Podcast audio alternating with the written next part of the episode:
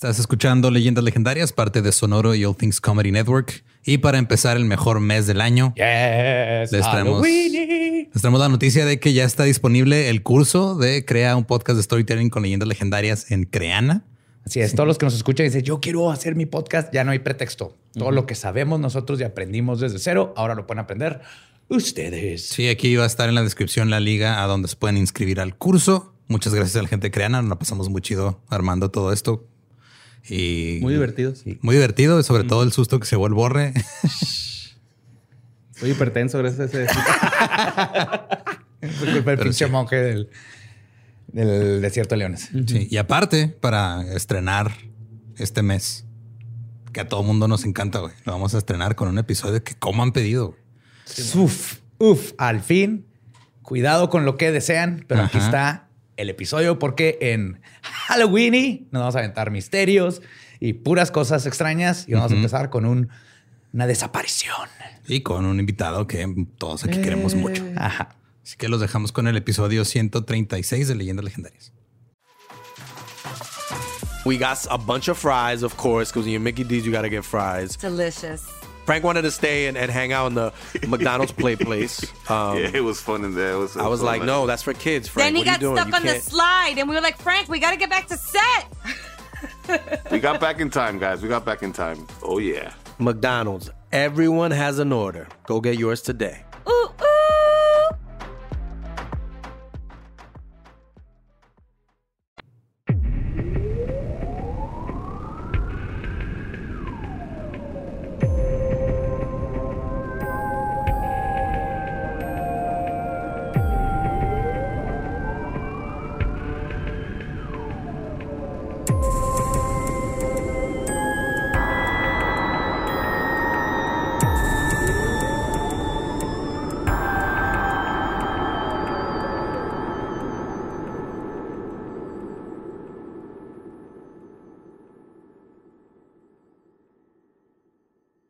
Bienvenidos a Leyendas Legendarias, el podcast en donde cada semana yo, José Antonio Badía, le contaré a Eduardo Espinosa y a Mario Capistrán casos de crimen real, fenómenos paranormales o eventos históricos tan peculiares, notorios y fantásticos que se ganaron el título de Leyendas Legendarias. Bienvenidos a otro miércoles macabroso y a octubre, el mes más macabroso de todos, el mes más bonito de todos, porque aparte ya empieza el frío y salen los fantasmas a picarnos la cola. Lunes bonitos. Yes. Como siempre me acompaña ahora de mi lado diestro, Mario López Capistrán. ¿Cómo estás? Bien, gracias, Joe. Raulito, Lolo, Ranferi. ¿Qué onda? Spoiler. También está Lolo. Ah, hola. sí, aquí estoy. Y tenemos un invitado especialísimo, porque aparte eres de las primeras personas que creyó en nosotros. Ay, claro, y No, ustedes en mí. No solo en stand-up, sino en el podcast. Raúl Meneses, ¿cómo estás? Hola. Raulito. Esto parece leyenditas legendarias, ¿no? Estoy muy chiquitín, pero mira, muy contento. Es mi tercera vez aquí, entonces, este, feliz, feliz. Muchas gracias Sí. por la Creo invitación. que fuera de Borre, eres el primero que llega a... No, es cierto. El segundo que llega a tres apariciones. Eso, ay. Aunque técnicamente fue episodio doble de la cotorriza, entonces no sé si cuente como tres. No cuenta, cuenta como uno. Ok. Sí, cuenta como- Los amamos, pero cuenta como un episodio. Sí, Es un solo tema. Te han tocado tres. Entonces- es tu tercer tema Eso. que aprendas. Y es un tema muy interesante y es un tema que cómo han chingado. Lo digo con la mejor de las intenciones, pero obviamente tardé. De hecho, un abrazote a Ro. Entre los dos nos tuvimos que aventar documentales y estar leyendo madre y media para saber que no había mucha información, pero se logró. Y ahí les va. El día de hoy les voy a hablar de la vida de un científico mexicano, ilustre, insólito y brillante, que estudió los límites o la falta de los límites de la mente y quien además desafió las ideas preconcebidas de lo que puede o no descubrir o estudiar la ciencia. Enrique Peña Nieto. Hasta Sabía que tenía que estudiar para eso. Hoy les voy a hablar del infrastructure. Hay quienes dicen que era muy científico para los chamanes y muy chamán para los científicos. El estudio de las puertas de la percepción es lo que llevó a la gran fama y reconocimiento de esta persona durante los años 90. Y por sus descubrimientos resultaron ser demasiados peligrosos o quizás demasiados útiles para gente peligrosa. Este científico se hizo famoso cuando desapareció en 1994 y comenzó a salir a la luz lo que podría estar implicando, implicándolo en una trama de sectas, eventos paranormales, espías ultra secretos o simplemente un caso de violencia doméstica. Y muchas leyendas.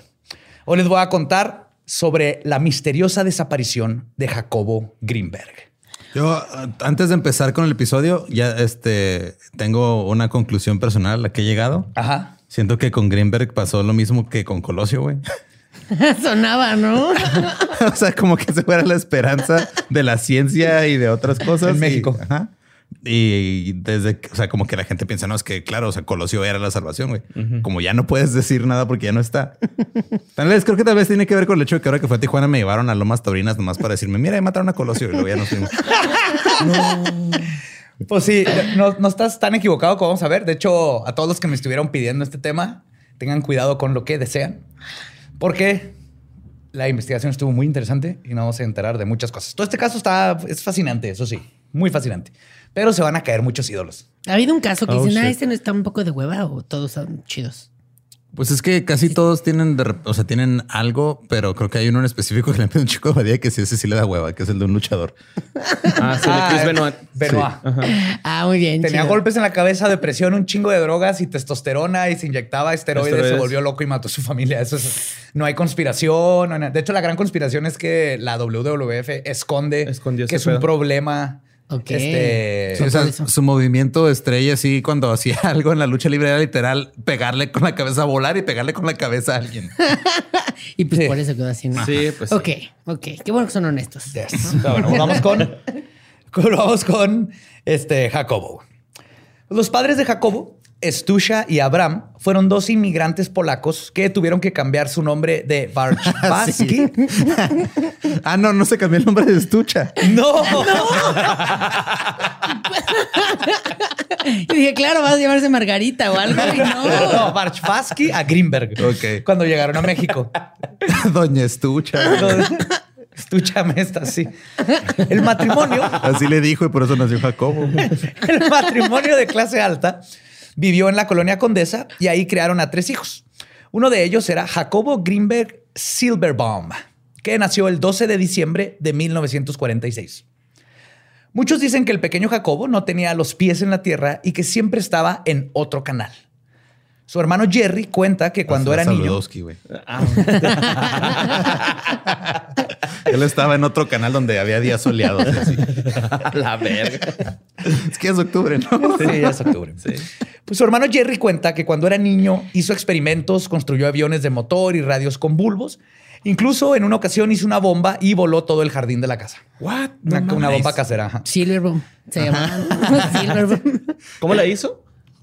Pues en su casa era casa. Pólvora y algo encerrado que contuvo Con la explosión hasta que... ingredientes, ingredientes que encontró en la casa y una bomba que compró, güey. Agarras así un galón de leche, lo vacías, le pones una granada. de- Esas bombas de humo que apestan nada más, ¿no? que son como de broma de la secundaria.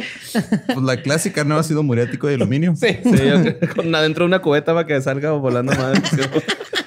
Pues todo en la vida de Greenberg eran juegos y diversión, pero todo esto cambió cuando ocurrió un suceso lamentable. Cuando Jacobo era pequeño, a su madre le detectaron un tumor cerebral. Batalló contra el cáncer durante tres años y esta pelea hizo que eventualmente perdiera el cabello y la vista. Jacobo cuenta que, y cito, cada día que pasaba se ponía peor hasta que la llevaron a vivir a casa de mis abuelos maternos. Una mañana trajeron una ambulancia y se la llevaron tapándole la cabeza con una sábana. No la volví a ver. Stusha tenía 35 años cuando falleció. Bien joven. Súper joven. Y también Greenberg, y esto Una es importante. La esposa de Greenberg decía que la muerte de su madre lo hizo buscar muchos romances para llenar el vacío que dejó su madre. Bueno, la primera esposa. Porque, Algo para llenar esa estucha. Él mencionó que estuvo con muchas mujeres y era súper enamoradizo. En el año de 1963, cuando Jacobo apenas tenía 17 años, era descrito como un chavito flacucho y brillante. Él hizo un viaje a Israel para trabajar en un kibutz. Son como colectivos Es como un campamento que van los judíos y ahí te, pues, este, lees el. O sea, voluntariamente. sí, voluntariamente, ¿no? Es bueno aclarar. Y hacen este, pues lo que sería como irte a una misión católica donde hay un campamento y haces cosas así, porque está hecho mucho, siembran, tienen sus propios jardines y comen. Les cortan el prepucio, cosas normales de. Revisan, a ver, a ver, ¿a quién le quedó? Todavía trae ahí la pelagona, la pelagona. rebaba en el prepucio.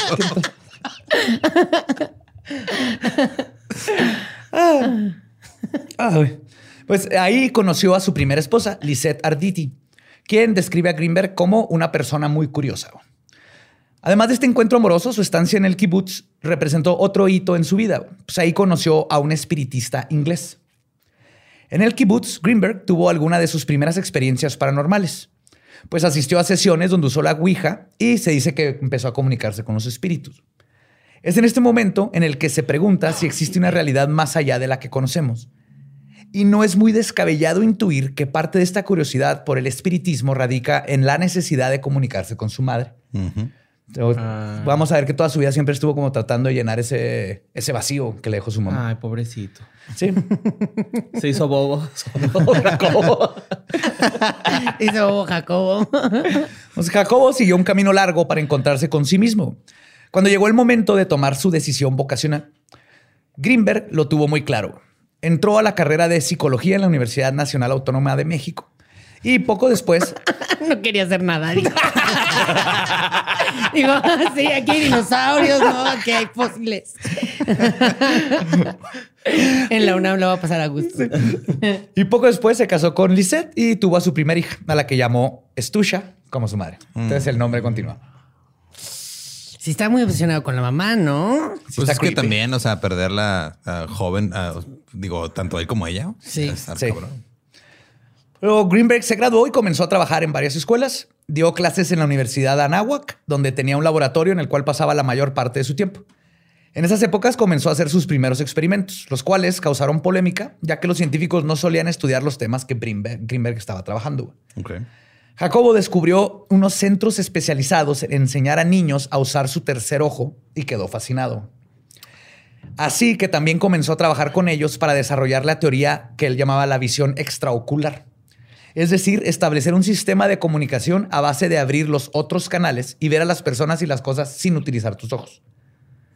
Jacobo cuenta, y cito, en el estudio me encontré con una veintena de niños que conversaban animadamente, mientras se preparaban para una demostración.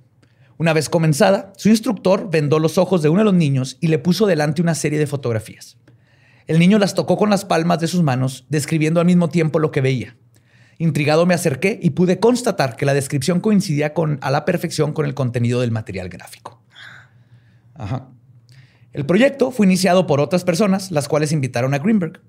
El científico no encontró ningún tipo de estafa en las demostraciones, por lo que aceptó participar en el proyecto y decidió llevarlo más lejos.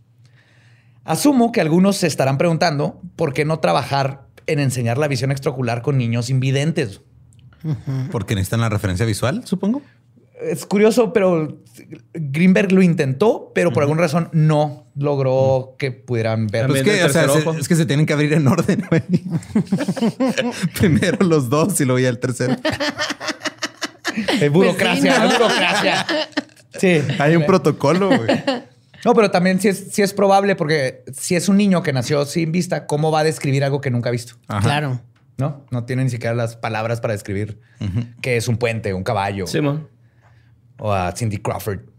Ah, La portada de Sport Chile. Que les pusiera puras imágenes porno, ¿no? Ah, me encanta ver chichi. Qué piernón. Sin embargo, Esto es ochentera, ¿no? Chingo de Bush, güey. Hay un jardín aquí. un jardincito. Sin embargo, en otro momento logró que el director de una primaria le diera permiso para trabajar seis meses en su escuela. Greenberg cuenta que un día una niña se le acercó para decirle que la noche anterior había visto un programa de televisión en el cual se mostraban experiencias extraoculares. Y la niña le pidió al científico que se las enseñara. Greenberg cuenta, y cito, aunque no me sentía capaz, puesto que conocía la técnica de la visión extraocular, recordaba algunos comentarios de los niños ciegos y me decidí a probarlo con la niña. Le pedí que se relajara, que se concentrara en su respiración y que tratara de visualizar una luz en su entrecejo. Después tomé sus manos y le pedí que se imaginara una línea luminosa interconectando sus dedos con el entrecejo. Coloqué en sus palmas una fotografía en color después de vendarle los ojos y la niña me describió la fotografía. Otros niños se acercaron a nosotros en menos de una hora, seis o siete críos veían extraocularmente. Parece algo que se enseña O sea, ¿en súper chinga, fácil, güey? en chinga. Sí. Yo he oído estas Ten- escuelas. mira, tenemos, no quiero decir, ra- digo, no quiero como que pasarme una línea borra, pero tienes un niño en casa, güey. Se podría. Sí, sí, ve un chingo de cosas, güey. De volada se siente, se ve que Ok. se queda acá pica en unos lados, ¿no? Ahora, Ahorita es cuando- Hay que taparle los ojos y que te describa cosas. Eso te iba a preguntar que si solo podía hacer con niños, o sea, con adultos como que ya no es más difícil. Ajá. Porque estas escuelas, yo antes de Greenberg y saber que está conectado con esto, yo sabía que aquí en Juárez había una escuela de esas. No he, no he encontrado evidencia de veras donde pueda yo así decirte funciona, pero sí sé que es algo mundial. No era la ¿verdad? Era cualquier otra escuela. Sí, sí, sí, no. Está bien padre lo que nos puso de fotografía. Muy bonito. Europa. Sí, no, entonces sí es, sí es una técnica que se enseña y es más fácil a los niños porque el- se supone que todas nuestras neuronas tienen muchas habilidades. Por eso los poltergeist pasan en los adolescentes, porque todavía tienes el cerebro aparte más, más este, moldeable. Claro. Se va, se va fijando. Por eso los poltergeist, la visión extraocular y el grooming ocurren en esa edad. Wow. Wow. Wow, qué, qué- qué rápido lo llevaste a algo bien oscuro, pero algo de lo que se tiene que hablar. Muy bien, muy Sí, bien. sí, sí. Muy bien. Pues más adelante, en 1972, Greenberg viajó a Nueva York para hacer un doctorado.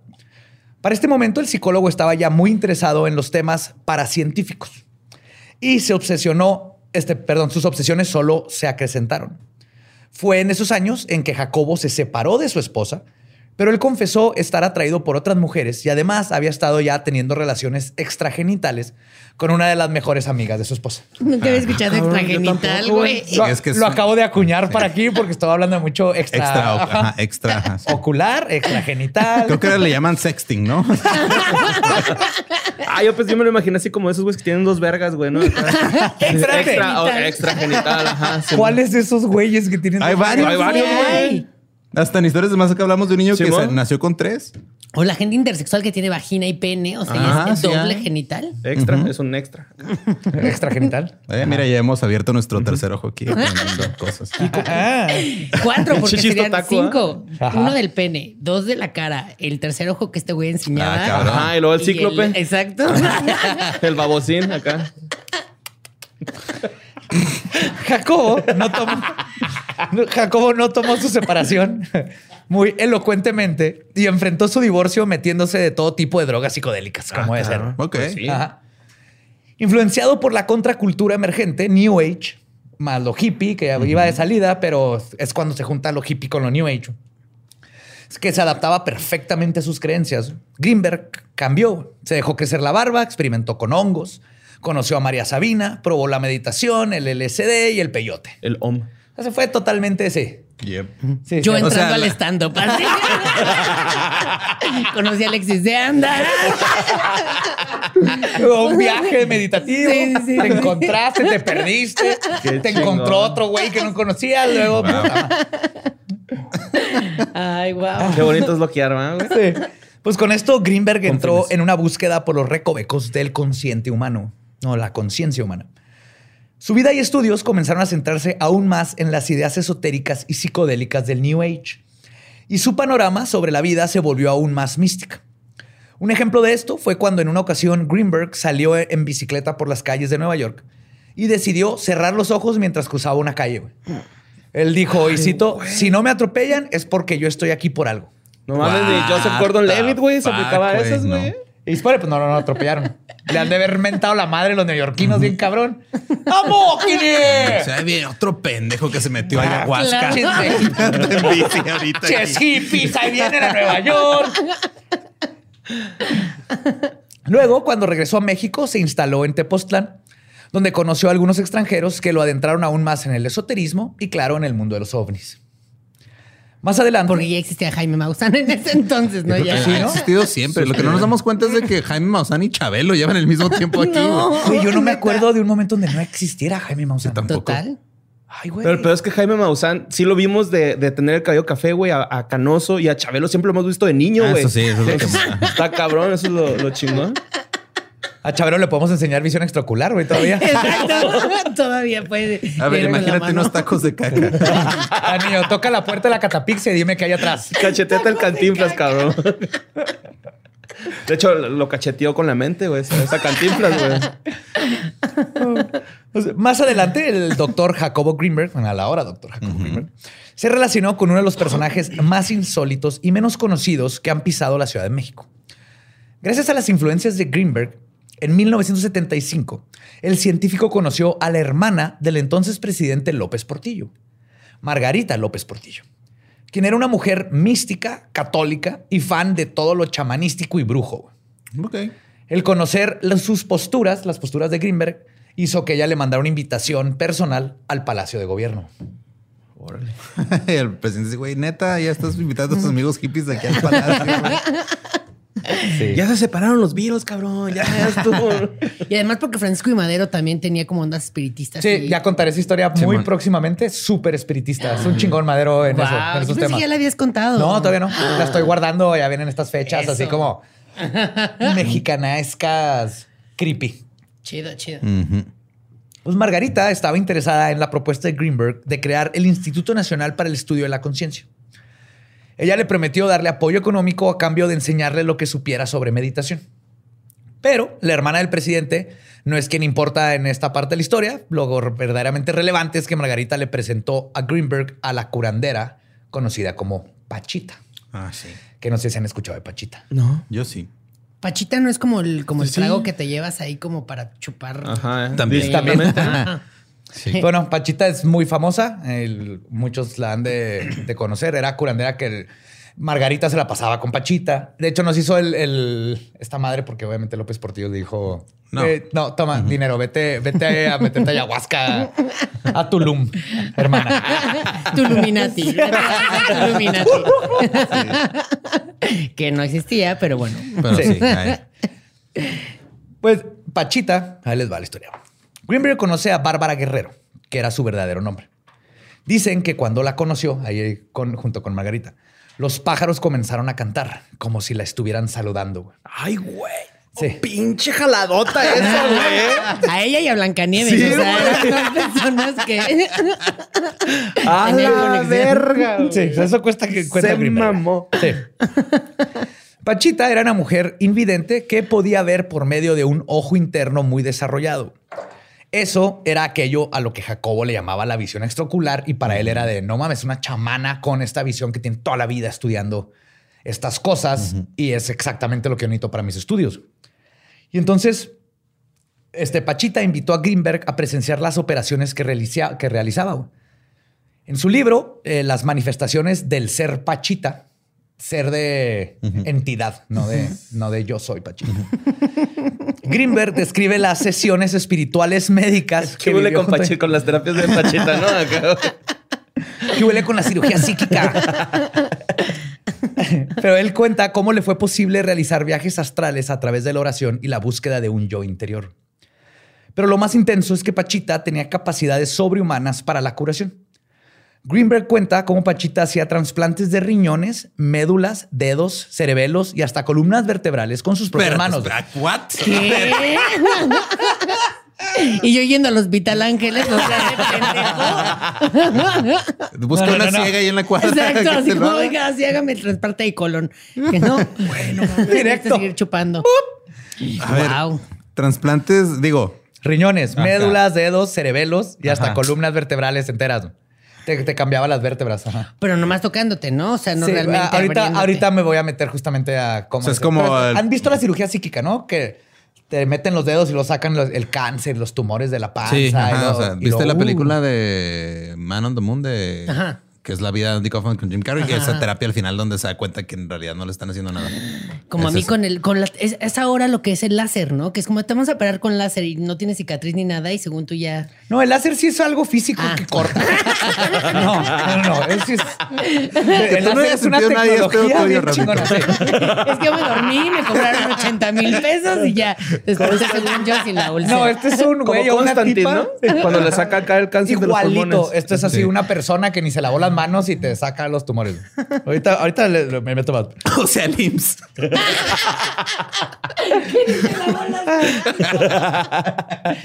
Pero de hecho, Greenberg dice que a veces Pachita usaba un cuchillo, güey, pero que lo hacía solamente para que pareciera que estaba usando algo, güey, porque luego era más difícil de creer que solo usaba sus manos y así no asustaba tanto a la gente. O sea, se hacía pendeja sola ella. No, a la gente. Ajá, o porque, sea- ¿cómo que me vas a, a- a meter la mano y Ah. sacar cosas? Ah, no, mira, voy a usar un cuchillo. De todas maneras, no tenían cicatriz ni nada. Y ahí era más fácil que la gente se creyera que sí los operó, sí pretendía que traía un cuchillo. Wow. Pues Bringer- Greenberg también cuenta que Pachita curaba a través del hermanito. Se llamaba el hermanito. Honguitos. Un ser que poseía Como el su perro de cuerpo. Mulan se llamaba hermanito también. Este no era el perro de Mulan, era un ser que poseía el cuerpo de Pachita y la guiaba para realizar las sensaciones. Ay, güey. Este hermanito era ni más ni menos que el emperador azteca Cuauhtémoc. Era el espíritu. cara de borre de decepción. Sí, pensé que iba a hacer algo acá, güey. No, es Cuauhtémoc. Era el espíritu de Pero Cuauhtémoc. está muy cabrón, ¿no? Pues es que sí, jugó ¿Qué bien vergas en el América, güey, pero o sea, no podemos. Así con su joroba y de hola, pásenle aquí a este. Tiene Pásenle al mejor visión, ¿no? consultorio. Se enfoca el cabrón. Sin cuello. Ah, y, y dice Greenberg, y cito, lo que más me ha asombrado de todo el estudio que he hecho de los chamanes de México es que estos personajes extraordinarios parecen funcionar en una realidad que no tiene pasos intermedios, en donde no hay proceso. Pachita es uno de los casos más asombrosos que yo pueda atestiguar. Trabajé con ella varios meses. Venía un paciente a verla, por ejemplo, alguien que tenía un problema pulmonar. Entonces, si ella decía de alguna manera que de alguna manera podía percibir directamente lo que le sucedía al paciente y lo que requería al paciente para mejorarlo. Si el paciente necesitaba, ella hacía una operación en donde extraía los pulmones enfermos e injertaba pulmones sanos. What the f- ¿De dónde sacaba los pulmones Exacto. sanos? Es que eran como diseñados por ella, ¿no? Pulmones Bachoco la patrocinaban. güey. Chale. Continuó. Dice, Empaquetados, güey. Se lava la pechuga, güey. ¿los quiere de cerdo o de res? Con muslitos y muslos. Esto es inconcebible. La cirugía actual empieza a hacer este tipo de operaciones. Pero la forma en que Pachita lograba hacerlas era con prácticamente las manos vacías. El único instrumento que utilizaba era un cuchillo de monte, muy burdo y muy grande. Luego agregó sobre estas cirugías psíquicas, que es como ahora se conocen, que, y cito, las operaciones eran realizadas en minutos.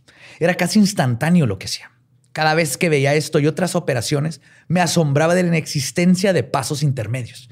Cuando le preguntaban a Pachita cómo hacía este portento, ella respondía que simplemente así. Gracias, vuelva pronto. Gracias, vuelva pronto, güey. Como las mamás, ¿no? Porque digo yo, o sea, ya una respuesta que no tiene Y me la imagino como perfecta, ¿no? Así vestida de perfecta, Pachita, aunque sea chamán. viejita, ¿no? Chamana, así viejita. Súper famosa en México. Y hicieron mil libros de ella. Y, y- y conoció a presidentes y todo el mundo iba con Pachita. O sea, digo, muchos políticos iban con Pachita nada más porque sabían que les iba a ganar este, Votos. votos. con el pueblo. güey. Era el albaster de ese entonces, ¿no? ¿Esto, esto que era como los 80 o como qué época? 70, 70. ¿no? Sí, 70. Cuando empezó con Pachita, sí, 70. Lo de este continúa, parecía que ella estaba colocada como ser sensible en un nivel de la realidad en donde lo que ella deseaba ocurría. Y de hecho, Jacobo fue a estas sesiones durante años. Su hija cuenta cómo regresaba a casa manchado de sangre por las operaciones de Pachita. Greenberg escribió varios libros sobre la curandera, por lo que fue desvirtuado por la comunidad científica. Qué bueno. Ya que, pues porque rompió muchos cánones, güey, como el del trasplante de columna vertebral usando las manos, ¿no? Entre, entre muchos. Y justo por esta dicotomía de- es de donde salió la frase de era muy chamán para los científicos y muy científico para los chamanes. porque no se metía al 100% al mundo de los científicos que sacan órganos y a los científicos les vendía la idea de que era posible una mujer que te pone pulmones nuevos. Entonces se quedó ahí en medio. Sin embargo, a Jacobo no le importó demasiado, ya que aseguraba que la ciencia no se define por su tema, sino por su método. Lo entiendo perfectamente. ¿Eso pero- tiene sentido? Sí, totalmente. Pero gracias a sus sesiones con Pachita, Jacobo desarrolló su teoría sintérgica, que es un neologismo derivado de las palabras síntesis y energía. Y es una de sus teorías más famosas. Dicha teoría, aunque interesante, es compleja, pero voy a intentar darles un pequeño resumen. En su postulación, nos describe detalladamente que el ser humano es capaz de modificar lo que Greenberg llama la látice, que es aquella que contiene la información de todo el universo mediante el alcance de aparatos superiores de conciencia que ocurren en la realidad y la percepción y a través de nuestra maquinaria neuronal. La cara de borre, güey. Sí, la güey, estoy, estoy a madre, güey, estoy tratando de entender. Po- eh, profe, ¿lo puede volver a repetir? Exacto. Va a dejar tarea de esto. Nos va a pasar la diapositiva. No te preocupes, Borra. Al, al final del párrafo puse una en pocas palabras. Así que Ah, re- no te estreses ahorita, güey. Ah, Entonces, él está, dice que este- esto prueba que la realidad que concretamos es una mera proyección de la mente. Para esclarecer un poco más este punto, conviene citar las palabras del escritor Ken Wilber, que dice que la realidad es, un, es una, pero la dividimos con fronteras de separación que dependen del nivel de conciencia en el cual funcionamos y no de la realidad en sí. Ok, En eso sí- otras palabras, Ajá, Eso sí tiene sentido. Sí, en otras palabras, percibimos el mundo de acuerdo a nuestros sentidos. Dichos impulsos son interpretados por nuestro cerebro y eso es lo que percibimos como la realidad. ¿Ok? Lo que postula Greenberg es que funciona en viceversa y que la realidad también puede ser alterada por nuestro cerebro. Pero ahorita hablaré más de eso. Ok. Pero básicamente su postulación es esa. ajá. O sea, nosotros estamos interpretando frecuencias y vibraciones y átomos y todo, y te dice esto es una mesa, ese es Lolo, Es lo que eso es un ave. como realidad. ¿En qué le- se va a poner el Strange a este señor? Jacobo Strange. Jacobo Strange. Pero antes de continuar, aquí es donde hay que hablar un poco de Pachita, porque nos ayuda a entender el contexto y la psique de Greenberg a la hora de tratar de resolver este misterio. Y perdón a los Pachitas Stans. Espero que me manden sus correos a los fans de Pachita. Pero la técnica que hizo famosa la curandera, conocida como cirugía psíquica, es un fraude que ni siquiera entra en el rango de medicina alternativa, sino que llega al grado de fraude médico. Este fraude tiene orígenes en el siglo XVI, cuando el explorador y mutilador de nativos, Alvar Núñez Cabeza de Vaca, documentó un procedimiento parecido del cual fue testigo hecho por un curandero conocido como Malacosa. Wow. Gran Mala cosa. Está Como de verga. villano de mexicano, ¿no? O de, o de una stripper que creo era cabrón. güey. Mala Mala cosa. Ahora con ustedes.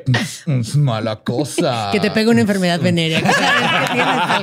Y quién sabe cuál, güey. O sea, No son sabes. tantas, no sabes.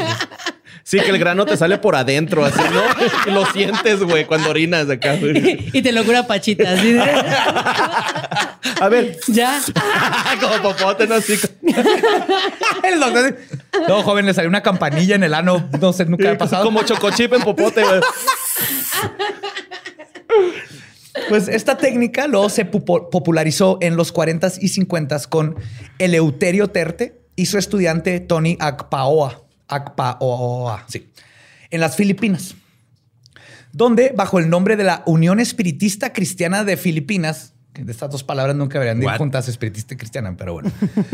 Tony comenzó a, eh, entre comillas, entrenar a otros en el procedimiento y este se popula- popularizó tanto que llegó a Brasil. Y, dato divertido, Tony... Ak- Que es popó, güey, ¿no? Estaba riendo de popó.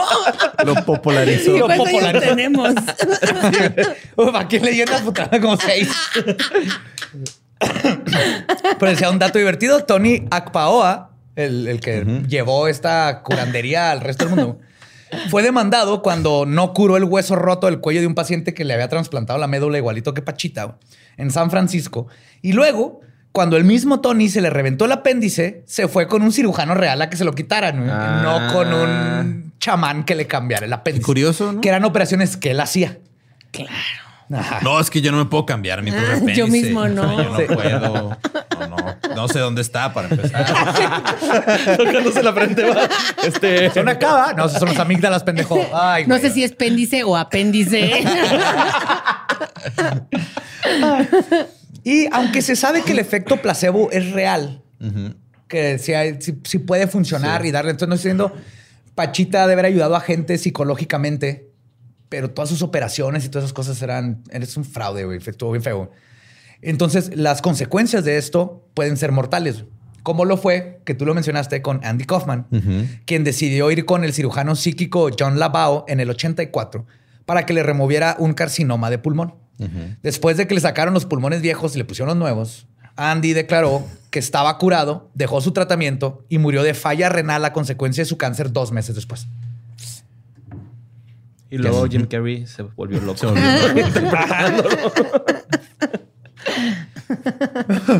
Pero ese es Pachita. Y Pachita no fue la única persona metafísicamente ilustre que ayudó a forjar el pensamiento de, Brim- de Grimberg. También está el notorio autoproclamado chamán y estudiante de escultura, Carlos Castañeda. Ay, no. ¿Han escuchado a Carlos Castañeda? No. Es otro gran chamán de estos tiempos. Es que en el contexto eran, estaba reviviendo el New Age, el chamanismo, la, cultura prehispánica y todo o el sea, mundo. como ahorita, pero hace 50 años. Sí, igualito. igualito. Sí, güey, las modas regresan un chingo, güey. ciclos, Todos son ciclos. Chale. Pues Carlos Castañeda es famoso, es un famoso escritor de origen peruano que se metió una cantidad cuantiosa de peyote, habló con coyotes, se convirtió en cuervo y aprendió a volar en el mundo astral. Luego, bueno, eso dice él. Luego habló sobre esto en una serie de libros sobre el o conocido como las enseñanzas de Don Juan. ¿Qué huele con Don Juan? ¿Qué huele con Don Juan? Es que, güey, o sea, debemos aceptar que Jordi Rosado probablemente se le ocurrió el mejor título para un libro en la puta historia. El mejor. Lo seguimos referenciando hasta ahorita. Es güey. un genio. Un ¿Sí gran fuiste tú, Jordi? ¿Fuiste Yo, tú? yo lo quiero, querido Jordi. Nuestro Que venga. Jordi. ya, somos ese podcast. Ay, que venga, que venga, por favor. Escríbanle que venga. Taguéalo ahí en Sí, Twitter. Eh, Eso hicimos con Alex Fernández. Y Sí, se- pero lo Y se dio, se logró. Se le escribió las ense- enseñanzas de Don Juan, también conocido como el plagio de Wittgenstein hasta C.S. Lewis. güey. O sea, hay un, este, hay un O sea, investigador. Carlos Castañeda es el José Madero de la literatura mexicana. y chamanismo. sí. Bueno, literatura peruana, perdón, es peruana, sí, sí. Sí, pero se convirtió como en el, el líder espiritual de esos tiempos porque agarró toda esta moda de prehispánica y que conoció a mil chamanes y que eh, ahorita les platico un poco más, pero no, o sea, hay un libro donde vienen, este, son como seis hojas de un investigador. En, en los show notes les voy a dejar ahí la nota de todos los plagios, es plagio tras plagio tras plagio, des- desde las frases, las, las personas que encontró, ni siquiera era así chamano, pero Wow. y fue una influencia grandísima en esos tiempos para todo el movimiento New Age, especialmente en Latinoamérica. Y cruzó a todos lados, hasta Fellini conoció a Castañeda, pero se dio cuenta que era fake. Fue producido, ¿no? La neta, y los No, Ramones los- también, güey, los no Sex mames. Pistols eran chingones. Pues Cas- Castañeda fue un parteaguas para la contracultura y tenía muchos seguidores. Pero la verdad es que era un personaje más turbio de lo que se cree. El pseudo chamán, tamaño Manson, así una cosilla, tenía una- Oye, aquí está Raúl. Exacto. Pero tú no, tú no tienes cultos, Raulito. Que tú Aún. sepas. Tenía una comunidad parecida a una secta y estaba predominantemente rodeado de mujeres, por diseño, más que por carisma. Hay quienes consideran a Castañeda como que estaba obsesionado con el, co- el control y el poder. E incluso llegó a decirle a una de sus seguidoras que tenía que dejar a su hijo para poder pertenecer a su grupo. Clásico líder de culto. Claro. Y no estaban equivocados. En 1973 desapareció el ojo público cuando la gente comenzó a, hacerle demasiadas preguntas. Y para sorpresa de nadie, fundó un movimiento llamado tan, este, Tansegridad, que se supone era una filosofía que había sido enseñada a través de 25 generaciones de chamanes toltecas. Y ese movimiento fue comprado por la corporación Clear Green y en poco tiempo se convirtió en otro movimiento New Age más por el sur de California. Así como cualquier Ah, gurú por aquí, tiempos. ¿no? No, California está lejos de aquí. Ay, a una hora. Y no tú digas, no, yo ocho. digo, "Ma- mira, ahorita me voy 20 minutos, llego a Hermosillo de Ciudad Juárez. Ese es yo, ese, ese es yo. Siempre, siempre pienso que todo es cerca aquí. Y pues no vean. Pues por el lado gabacho sí son como ocho horas, ¿no? Ah, ¿A California? Ajá. Son como 12. 12, ¿Más? 8, 8 Arizona, güey. Arre, arre. Ajá, 8 al Yo he ido a. California con Sam manejando que se va madre, llegamos en 12 horas. Ajá. Ay, güey, pinche Sam. Pues que está Nuevo México y luego Arizona y luego Y están, Nevada, ¿no? Y luego. Está lejos. Pinches estadotes. Sí. Pero bueno, Robados. igual que con Pachita, esta no es la historia de Castañeda, pero es importante agregar que este grupo élite de mujeres que llamaban brujas, que tenía Castañeda, estaba constituido de puras amantes de Castañeda, incluyendo a su hija adoptada, que también era su amante. Y A la todas. A la desaparecieron. A la de Gloria Trevi, ¿cómo se llama? El- el- Sí, como el de Gloria Trevi. Ajá. Pues todas desaparecieron el día que Carlos murió. Así, murió Carlos y ese mismo día, pum, se pelaron todas. En el 2006, el cuerpo de su hijastra, Patricia Partín, fue encontrado en el desierto de Death Valley, en California. Con ADN supieron que era ella. Y se cree que las mujeres cometieron suicidio por órdenes de su líder. Pero no hay forma de comprobarlo, ya que solo se encontró uno de los cuerpos de las chavas. No sabemos si la mataron, porque donde estaba fue homicidio, obviamente, por donde terminó el cuerpo. Las demás no sabemos qué onda, pero acuérdense de este dato porque va a regresar. Pero lo más importante para el contexto de este episodio es que Castañeda es un fraude, igual que sus libros. Y si quieren saber más de este Charles Manson peruano, les recomiendo los artículos de Richard DeMille, que es el que les digo que habla de todo esto. Y que mantengan en mente la gente con la que se está asociando Greenberg. Ok. ¿Ok? Pero regresando a nuestro protagonista, Esto ya parece como de tus boards que pones con hilos así rojos, estuvo, así güey. Sí, ajá. Así estuvo y se pone más cabrón. cosas. Ok. Pues Greenberg, antes de saber, antes de saber todo esto que les conté, admiraba mucho a Castañeda y no sabemos a qué grado, güey. Pero en el 91 fue a visitar a Los Ángeles. Tony Karam, fundador del centro budista Casa Tibet en México, contó que Castañeda trató de convencer a Greenberg de que dejara su laboratorio para irse a vivir a su comunidad. Pero el científico le dijo que no, gracias. Que no mamara. Dos años después, porque fueron dos años, aquí está lo interesante, fueron dos años, Greenberg cortó todas sus relaciones con Castañeda cuando empezó a ver los focos rojos que portaba el famoso gurú y decidió dedicarse aún más a sus teorías científicas. Ahí es donde ya como que cortó más, dijo, yo me regreso a la universidad y todo. Pero este misterio de los dos años que estuvo con Castañeda, ahorita va a venir a darnos una pista muy interesante. Y es unos tres años después de que corta con Greenberg y regresa, cuando entramos a la parte legendaria de la historia. Pues el ya famoso científico mexicano desapareció bajo circunstancias misteriosas el 8 de diciembre de 1994. Y el chamán científico fue catapultado a otro nivel de fama. Antes de esto, nadie sabía quién era. Fuera de. Ajá, fuera de ese rubro. círculo en específico no lo conocían. Ajá. Pues poco antes de su desaparición, Jacobo Greenberg había arreglado un retiro de meditación con el maestro Sokniki Rinpoche en Katmandú, en Nepal. Que ahora es el yoga teacher de hoy. Se cambió el nombre más comercial al yoga teacher.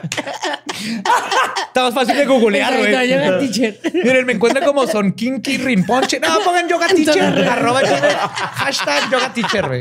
En todas mis redes. Ah. O sea, había estado en contacto, además, con muchos científicos y gurús de Nepal y la India, y esperaba hacer un trabajo colaborativo para ahondar en su teoría sintérgica. Entonces, él seguía investigando científicamente lo- la- los misterios de la mente. Sin embargo, poco antes de su vuelo, que, que su vuelo despegara, Jacobo Greenberg simplemente desapareció. No sabe nada. Stusha, su hija, dijo que le llamó a su papá para despedirse de él antes de su largo viaje, pero quien le respondió fue María Teresa, la nueva esposa de Jacobo, quien dijo que ya se había ido. Entonces, Stusha se le hizo extraño que no se hubiera despedido, de Despedido. ella porque era normal. Claro. Era, era la persona que más quería en el sí, mundo. siempre te vas de la ciudad y, eh, jefa, ya me voy. Sí, y Dame él- la bendición. Y él siempre No, le hablaba. Sí, es- siempre le hablaba a su hija para despedirse de los viajes y todo. Pero Stusha lo que sí nunca pensó es que no volvería a ver a su padre jamás. Pasaron los meses y Jacobo no dio señales de vida. Nadie lo vio en Katmandú, no hubo movimientos en sus tarjetas de crédito y su familia no supo nada de él. Y como dijo Sam Quiñones, periodista de la Nota Roja que estuvo cubriendo toda la desaparición, y cito, Los primeros tres o cuatro días son claves. Después de eso es mucho más difícil encontrar a la persona, sobre todo si esa persona está muerta. Y el problema con Greenberg es que nadie lo estuvo buscando ni siquiera las primeras semanas. Naturalmente, sus conocidos comenzaron a alarmarse y hablaron con el procurador de justicia de ese entonces. Al tratarse de una persona célebre, pues que fue conocido de la hermana del presidente y era un científico reconocido en México, pusieron un agente con mucha experiencia para investigar el caso, el comandante Clemente Padilla. Es que el aeropuerto es muy grande, ¿no? Luego, hay dos aeropuertos en la ciudad. Ah, míralo, aquí está, estaba en el lado internacional, el Claro, güey. Ahí en la Terminal 2. Se perdió, está en el baño del Applebee's. Diego Luna pidiéndole consejos de amor, ¿no? Cambiando los testículos a Diego Luna, güey, con las manos. Para que sean. Vas a salir en Star Wars. ¿Qué es eso? Oh, espérate. Con estos embarazos a Camila Sodi, güey. Mira. Ah, güey, ya chingaste con ese. Fijas a güey. llamar Fiona o Estucha, no sabemos. Ah, pues comenzaron a investigar en la casa de Greenberg. Todo estaba normal cuando fueron, como si el doctor no hubiera salido de viaje nunca. güey. O como si ni siquiera hubiera pensado ausentarse. güey. O sea, no vivía con la hija, supongo. No, no, él Sí, tenía su casa con la esposa. Con la esposa. Ya. pero María siempre le marcaba a la hija. Ah, María Teresa. Pero esta investigación ocurrió hasta mayo del 95. güey. No, ya tenía un chingo. Un año. O sea, un año casi en lo que desapareció y fueron por primera vez a su casa. Y aún así no faltaba su ropa, no faltaban maletas, nada. Y de hecho, la primera persona de la que se sospechó, obviamente, fue su esposa María Teresa, o sea, con la que tiene contacto. es Si la que usted asesoró- tiene nombre de villana telenovela, venga por acá. Sí. María Teresa. Dígame, ¿qué estaba haciendo? De güey? Greenberg. Así la, la María Teresa, ¿no? Sí, de Greenberg. De Greenberg, estúpido. A ver sus venenos. Solo en Apple Plus. Pues muchos conocidos y familiares dijeron que Greenberg le tenía miedo a su esposa. Desde meses antes de ¿Quién no, cabrón? No mames. María Teresa. María Teresa. La periodista Teresa Vale. Me da miedo mi esposa. De repente se aventó unos monólogos volteando a la pared que no entiendo. Le pega a la puerta y le deja hoyo. Hace lagartijas en chica. Llegó un día con un parche en el ojo y no tiene ningún problema con el... La periodista Teresa Vale lo citó diciendo, y cito, ya no aguanto a Teresa. Estoy en muy malos términos con ella. Mientras tanto, Eres mala, Teresa. ¿No? Es mala. Es una descarada. Ah, no, es de Rubí, ¿va? Es de Rubí. Es una descarada. Pues mientras tanto, su hermano Jerry Greenberg comentó que en una plática con Jacobo, su hermano le comentó, y cito, le tengo miedo a mi esposa. Ya no duermo en la casa, ya no quiero verla. güey". Creo que mi esposa me va a asesinar antes de tomar un vuelo a Nepal. Güey, es que güey. Casi. Ahorita.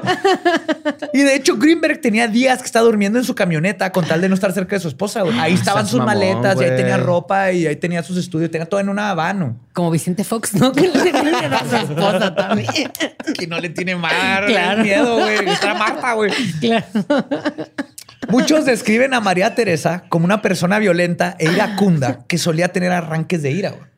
Lo cual se refleja Así son las personas iracundas. Tienen arranques de ira. Lo cual, eh, güey, me regalaron un tesoro, un tesoro, tesauro. Un tesauro. ¿Sí es tesauro? ¿Sí? ¿Qué es tesauro? Un tes- Es un diccionario. Tesauro Rex. Tesoro de dinosaurio. diccionario, Un diccionario de tesauro. sinónimos. Oh. Lo cual se refleja perfectamente en una pista que creo yo que es muy importante para este caso. Porque ahí vamos a tratar de ir resolviendo qué es lo que está pasando en este caso, ¿no? Entonces, esta pista quiero que la, que la, se la pongan en la mente, junto con todo lo demás, pero ahí va.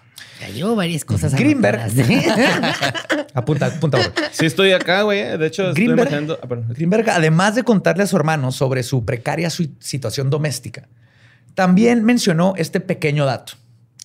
Y cito. Si me pasa algo, cuento contigo. wow. ¿Ok? Le dijo literalmente a su hermano, si me pasa algo, en la conversación donde estaba hablando que le tiene miedo a su esposa, le dijo, si me pasa algo, cuento no contigo. mames. All right. Pero Esta no es la única pista importante de este caso. Es que sí estamos bien pendejos para recibir señales, güey, la neta, Los güey. vatos, ¿no? Sí, güey. Llega cabrón, Jerry, güey. y- y el hermano Jerry con su esposa. Así, oye, mi hermano anda bien raro. Creo que, creo que, se está, creo que está viendo demasiado pachita. ya. Está haciendo cosas muy raras. Pues Ruth Cerezo, que era la asistente de Greenberg, contó que María Teresa le llamó ella a, a la asistente para decirle que no esperaran al doctor que tenía planeado ir a la oficina porque tenía planes de irse a Campeche antes de irse a la India. Y lo más raro es de que tenía música dramática de fondo. Tengo planes de irme a Campeche. Sí, Habla. No esperan al doctor. María En Teresa. Campeche. Tan, tan. Lo más raro. No, es que se va de Campeche antes de irse a la India. Creo que nadie en el mundo ha hecho ese- esa parada, ¿no? Como de Campeche, India. Pero Campeche, Tijuana, India. De paso, ¿no? Pero este, después de ver los registros, vieron que Jacobo, de hecho, ni siquiera salió de México. Jamás. No había comprado boletos ni siquiera. Lo que convierte a María, en mi opinión, y en los hechos, en la única persona que tenía conocimiento previo de que Greenberg iba a estar ausente. güey. Sí. Ni su familia. Nadie sabía que no iba a estar Greenberg al grado de María para decir no va a llegar a la oficina ni, me- ni lo esperen. Entonces, dato importante. Aunado a esto, Saben que está muy cansado. O sea, No ¿sí a avisó que no iba a ir a jalar? la esposa. La esposa fue la que avisó. Marcó a decirles, no, es que dice que está muerto de cansancio. Dice que no está. No está. Que siente como un hoyo en la panza. ¿eh? que siente como si le hubiera atravesado una bala en la cabeza. que está a seis pies bajo tierra, metafóricamente. Está deprimido en una tumba, metafóricamente. Tan, tan, tan, tan. Pues aunado a estos datos, a María Teresa la vieron sacando cosas de la casa de Jacobo y sacando dinero de sus cuentas de banco. Lo que hizo que Teresa todavía estuviera en el radar unos meses después de que Greenberg desapareciera. Si las, sí la estuvieron siguiendo. porque Claro, a todo todos nos que ella sí. es, claro. Y de hecho, el comandante Padilla descubrió que María Teresa tenía contacto con el conserje de una escuela, Gerardo Morales Alonso. Es descrito como una persona con corte paramilitar y entrenamiento en karate. Así me lo imaginaba, güey. Con ese corte, güey. Así, tap. Ajá, y entrenamiento en karate. Como dijo Padilla en el documental de El secreto del doctor Greenberg, y cito, cosa que no es común encontrar en un velador de una escuela. Totalmente. estoy de acuerdo, de acuerdo. Porque nunca son mamados, siempre se llaman Anselmo, son muy viejitos, ¿no? o sea, y es Sí. como, ah, señor Anselmo, le voy a dar esta propina porque no sabemos Sí, si lo les das volver a unas papitas, y es bien lindo. Sí. Así que, oiga, José Antonio dejó su mochila ahí. sí, sí, ya, ya ¿Imaginas mayor. lo tardado y lo difícil que es estar tomar listas así en una junta de sindicatos de conserjes así? Don Anselmo, y "Ah, presente. No, No, Ya, don se Anselmo de, de de la. María Martínez. Ah, En vez de decir el apellido, dice en la escuela, ¿va? don Anselmo María Martínez, don Anselmo Bachiller 6. No, ya todos dormidos porque ya están mayores. Se despierta. No entren al sótano, está embrujado. Yo quería un chingo al conserje de mi prepa, güey, porque nos, nos vendía, ¿no? Acá. en- Sí, ¿Cómo se llamaba? No me acuerdo, güey. Anselmo, seguramente. Anselmo. Anselmo, el, líder, presente. Pero pónganse trucha a quién contratan. Escuelas mamonzonas. Gente joven y contraten gente joven. Pero eh, Ninis. entrevistaron a este conserje que sí tenía, porque estaba raro que, el- que María tuviera de amistad y hubiera, porque sí, sí se comprobó que conocía a este conserje que sí tuvo una, una historia paramilitar y todo esto. Pero él negó haber tenido la relación con María Teresa y Jacobo y esa línea de investigación eventualmente, pues ahí La se quedó. relación, relación humana. No, de, de- sexual. de cono- sí, humana, de conocerse. Porque, digo, no tiene sentido que María conociera a, a Claro. un ex militar conserje que sabe karate. es que uno Karate. Cobra Kai. Usa patadas ilegales para ganar. Pues todavía después de todo este desmadre, testigos afirman haber visto a María Teresa el 24 de diciembre en la casa de Tepoztlán de Greenberg, acompañada con de, de una, y cito, mujer rubia y extranjera, a quien después identificaran, identificaron como Florinda Donner. Mesa. Yo siempre supe que era una hija de la chingada. Siempre la supe. Gracias. Gracias, María. Gracias, María. Ella chupó la diversión de Chespirito, güey. Ella nos sigue estafando con las regalías. A nosotros, ¿no? O sea, Sí, sí, sí. O sea.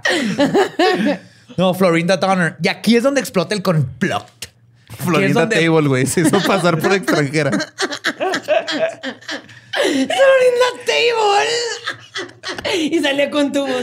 No mames. Güey, me urge un nombre drag. Florinda Table. La Es tuyo, es tuyo.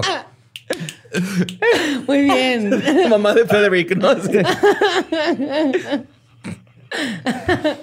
Aquí es donde empieza a ponerse ya complot raro la Pues cosa. es que, ok, o sea, es la esposa marca avisar, no va a ir al trabajo. Ajá.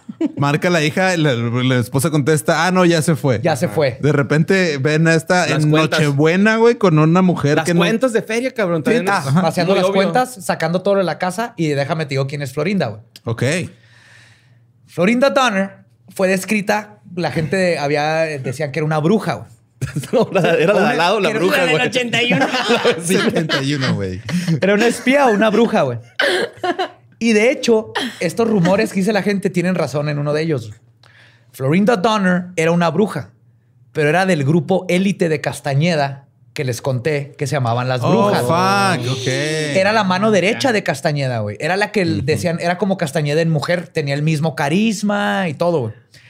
Ella, junto con Taisha Velar, desaparecieron, como les conté, el mismo día que murió Castañeda. Y esto es bien curioso, güey. ¿Cuál es la posibilidad de que una de las manos derechas de Castañeda aparezca años después de la desaparición de Greenberg en la casa acompañando a su esposa? güey? Ahí hay una conexión directa entre esos dos a tres años que estuvo Castañeda con Greenberg y ahora su mano derecha que no sabe qué pasó con ella. De hecho, es de las pocas mujeres que está buscando el FBI porque su familia puso, la está buscando. Las otras brujas que desaparecieron ni familia tienen para, para ir a la policía y que las Claro. busquen. Hasta ahorita no se sabe dónde está. Wow. Pero hay una conexión ahí muy extraña entre Castañeda, Greenberg y algo más notorio que es la eh, esposa de Greenberg y esta tipa Florinda. Fuck. Y cinco meses después, la esposa de Greenberg apareció en la casa de una tía que vivía en Rosarito Beach, en Baja California. Eh, acabo de pasar por ahí. ¿Eh? Muy cerca de aquí, ¿no? Ay, sí. Dos horas, güey. Está a a 20 dos minutos de metros. Hermosillo y a 30. A do- dos estaciones de metro. Es que yo no, no, como que tiene que saber la gente que yo no sabía que Chihuahua es tan grande. o sea, yo pensé que era como el DF. No, güey. Diego nos dice. Todo lo importante del centro de México que todo el mundo siempre viaja, Sí. cabe en la menos de la mitad de Chihuahua. Chale. Llega ahorita decimos, no, sí, de aquí de Juárez me voy a Krill y luego de aquí me voy a Hermosillo. Sí, güey, son 20 mi- horas en el recorrido y tienes que estar pasado tren. mañana en Y Hermosillo. en el avión tafo. Y te tar, tienen que tar, tar. Y va a tener que retar un burro y, y hacer que te ame, porque si no te ama, te va a abandonar en, el- en la curva peligrosa de Wachawoshki. Florinda Table, no sé. Yo tampoco pero Florinda Table, ¿eh? Me urge, me urge verla. Pues María Teresa estuvo ahí en Rosarito Beach dos semanas y habló con su mamá el 10 de mayo para felicitarla. ¿Sabes? Esto por récords. Ella no le había dicho a ninguno de sus parientes que estaba casada con Castañeda. Ni siquiera sabían Ah, que estaba cabrón, casada. Ok. Luego, cuando entrevista- entrevistaron a la mamá, posteriormente, la mamá dijo que no sabía nada de María Teresa desde el 82. Lo cual está raro porque se sabe que habló con ella el 10 de mayo. Entonces, hay parece hay todo un encubrimiento ahí familiar entre todos los María sí, sí, el 10 de mayo me hizo mi bailable, me, me recitó mi poema y todo. Toda a la madre. Me cantó la de Denise de Calaf y todo estuvo bien bonito. A ti que cargaste en tu vientre dolor y cansancio. Maté a Greenberg, lo enterré afuera en el patio. Ay, qué fuerte. Te mamaste. No mames, güey, a batalla de los gallos vas tú, carnal. Pues toda la familia, así como el investigador, estaban convencidos de que la esposa lo había matado. Ajá. Pero no solo eso, estaban seguros de que María Teresa no pudo haberlo hecho sola. Era la, teoría. Y comenzaron a pensar que lo más probable es que no había sido un crimen pasional, sino algo completamente planeado. Esta deducción la sacaron cuando hicieron el cateo de la casa de Jacobo y no encontraron los discos duros de sus computadores. Ah, mira, eso sí. O como dicen en el documental, los CPUs y los cerebros. No sé a qué se refieren. Se refieren a lo que les falta para saber que es un disco duro. Sí, güey. Y aparte no Es estoy... los 70, no se aparte sabía, dudo no que No, se hayan ya llevado- los noventas. ajá. Al menos se han llevado los CPUs porque están bien caros, güey. Eran acá unos Ryzen No había Ryzen. Uno. Chingos de disquetes. Sí, pero... Con envidia. Floppies ahí nomás. Pero cuando, cuando ven esto de los floppies y así, empiezan las cosas a irse por otro lado. Y la línea de investigación se empieza a voltear a que todo era una conspiración que se venía cocinando desde mucho tiempo antes. Y de hecho, una de las primeras teorías en torno a la desaparición este, apuntaba a Carlos Castañeda como el autor debido a los problemas que tuvo con Greenberg. Sí hubo una parte donde dijeron, esto, hubo un pedo ahí y tal vez Castañeda tuvo algo que ver. Pero esta, y cito, turbulenta mixtura de extrañas mentes y poderosos egos. Y yo agregaría culto sexual. que, o sea, era un culto sexual de Castañeda. Pero el Castañeda ya estaba muerto, ¿no? O sea, Sí. Como para. Pero de todas maneras sabían sido. que de ahí pudo haber tenido algo que ver. Ok. Esto pudo haber derivado en algo mucho más grave, es lo que pensaban los investigadores. Pero de nuevo, la investigación se viró hacia una conspiración internacional, porque México. El caso de Greenberg se tornó nacional cuando la familia divulgó el caso a través de programas de televisión, prensas y entrevistas. De hecho, Stusha, que tenía una banda llamada Cielo y Tierra, anunció la desaparición. Ay, güey, me hubiera puesto, escucha, escucha, estucha y sus cuates, ¿no? Le puso cielo y tierra, Cielo lo y más tierra. terrenal. Suena Y celestial es un al plato mismo de mar. Ajá, al mismo tiempo. Cielo y Tierra es un plato de mariscos con res, ¿no? Sí, sí, sí, sí, sí. Eso es mar y tierra. pollo, ¿no? Mar y tierra. Mar y Ah, tierra. cierto, sí, mar y porque los Ah, pollos cielo no alcanzan el pollo. cielo. ah, cielo es, es pato y, y- Pato, pato y pat- res. Ajá, y res. Cielo, mar y tierra. Que también puede ser las tres veces al mismo tiempo el pato solo. Sí. Borrillo, vamos a abrir, ¡Güey! ¡Tienes un genio! Borrillo, vamos a abrir este pato. restaurante nomás para chingarte güey, y comprobar que no la cagamos, ¿verdad, Borre? Le vamos a dar cielo, mar y tierra y solo es un pato. Ay. Pues ella, Stusha, anunció la desaparición de su papá en una presentación en Siempre en Domingo. Ajá. Ahí cantó Mi papá se fue y desapareció. Con Jay de la cueva de bajista. La de Timbiriche, ¿no? De Está en Applebee's. ¿Dónde estás? ¿Dónde estás? ¿Dónde está papá? Sí, sí, el primer death metal que salió en Siempre en Domingo. güey. Pero ahí es donde se hizo famoso. O sea, antes de esto, o sea, Wow. la familia empezó a meterle mucho a los medios, pero no tuvo éxito en encontrar a, a Jacobo. Hasta que se volvió Kenny y los eléctricos así. Y al no encontrar respuestas, Padilla, otros investigadores y la familia, en su desesperación por encontrarlas, comenzaron a utilizar sus gorros de aluminio. Más que nada el investigador. Y así nació una de las teorías más famosas de este caso, que es que el científico fue cooptado por el FBI o Se la CIA llevaron, para que ajá. trabajara con ellos. Trabajar para los, la FBI y la CIA y ver qué pedo con los Yes. aliens y la Wow. conciencia. Pues los fundamentos sólidos de esta teoría provienen de que Clemente Padilla recibió, o él dice, que recibió una llamada de un conserje mexicano que trabajaba en un laboratorio secreto en Boulder, Colorado. Gerardo. no, otro, güey. ¡Cállate, pendejo! ¿Por qué dices su nombre al aire? Todos sabemos que es Anselmo, el verdadero. ¿no? Eran sermones. Era Misdirection y ahora sí. ya- no, no, no, ya valió mal. Mañana carros negros de todos lados. Oh, bien verga. Entonces, a Padilla, a Padilla le habla a un güey que le dice: Yo soy un conserje en una base secreta militar en Boulder, Colorado. El conserje dijo haber visto a Greenberg ahí, acompañado por María Teresa y por la güera extranjera, por Florinda. Y siendo escoltado por dos agentes del FBI, presuntamente, según él, los dio llegar al lugar a través de un avión privado y luego los metieron en un carro. Y él pudo detectar que eran agentes del FBI, que eran Florinda, que eran Pero Por ¿cómo eso se- no tenía pases de abordar ni todo ese desmadre. Porque era bien, avión Ajá. privado. Pero ¿por qué sabía un conserje en Boulder, Colorado, quién era María Teresa la gringa y Jacobo Greenberg, güey? Exacto. Y que en el FBI, güey. No se sabe. O sea, porque no, no es como que le haya marcado diciéndole, oye, acabo de ver todo este pedo y No, ¿Son los que no le buscando? marcó así la nada y él se fue por esa línea bien cabrón. De hecho, Padilla siguió investigando y lo descubrió que Greenberg, porque esto lo habrá en el documental, hacía varios viajes a la Universidad de Boulder y daba muchas conferencias, pero que nadie sabía que andaba dando estas conferencias, lo cual lo hace sospechoso. Y también Padilla apunta a otro dato curioso, porque dice que nunca llegaba a la ciudad de Boulder por vuelo directo, sino que llegaba a aeropuertos aledaños para que no lo pudieran rastrear. Pero me metí en dos segundos en Google, en Expedia, a buscar vuelos y no hay vuelos directo a Boulder. güey. Te mandan al A aeropuerto de Denver. Y luego de Denver bajas a Boulder porque está como a. Yes. Ese sí está como a Está una hora. cerca. Y aquí la conspiración es el aeropuerto Illuminati de Denver, que tiene un caballo demoníaco. Eso sí, ajá. Y las fotos de los soldados matando niños y todo eso. Neta. Eso se, explica, eso se explica bien fácil. En Colorado ya es legal la marihuana. Busquen, googleen aeropuerto de Denver, Illuminati o conspiración. Se la van a pasar bien chingón por tres días sin dormir. Pues cuando Padilla adquiere toda esta información que le estoy contando, tan valiosa, cuenta que muchas personas empezaron a ponerle trabas a su investigación. Y comenta que el mismo FBI tenía registros de estas visitas de Greenberg, pero que deliberadamente decidieron no darle estos datos.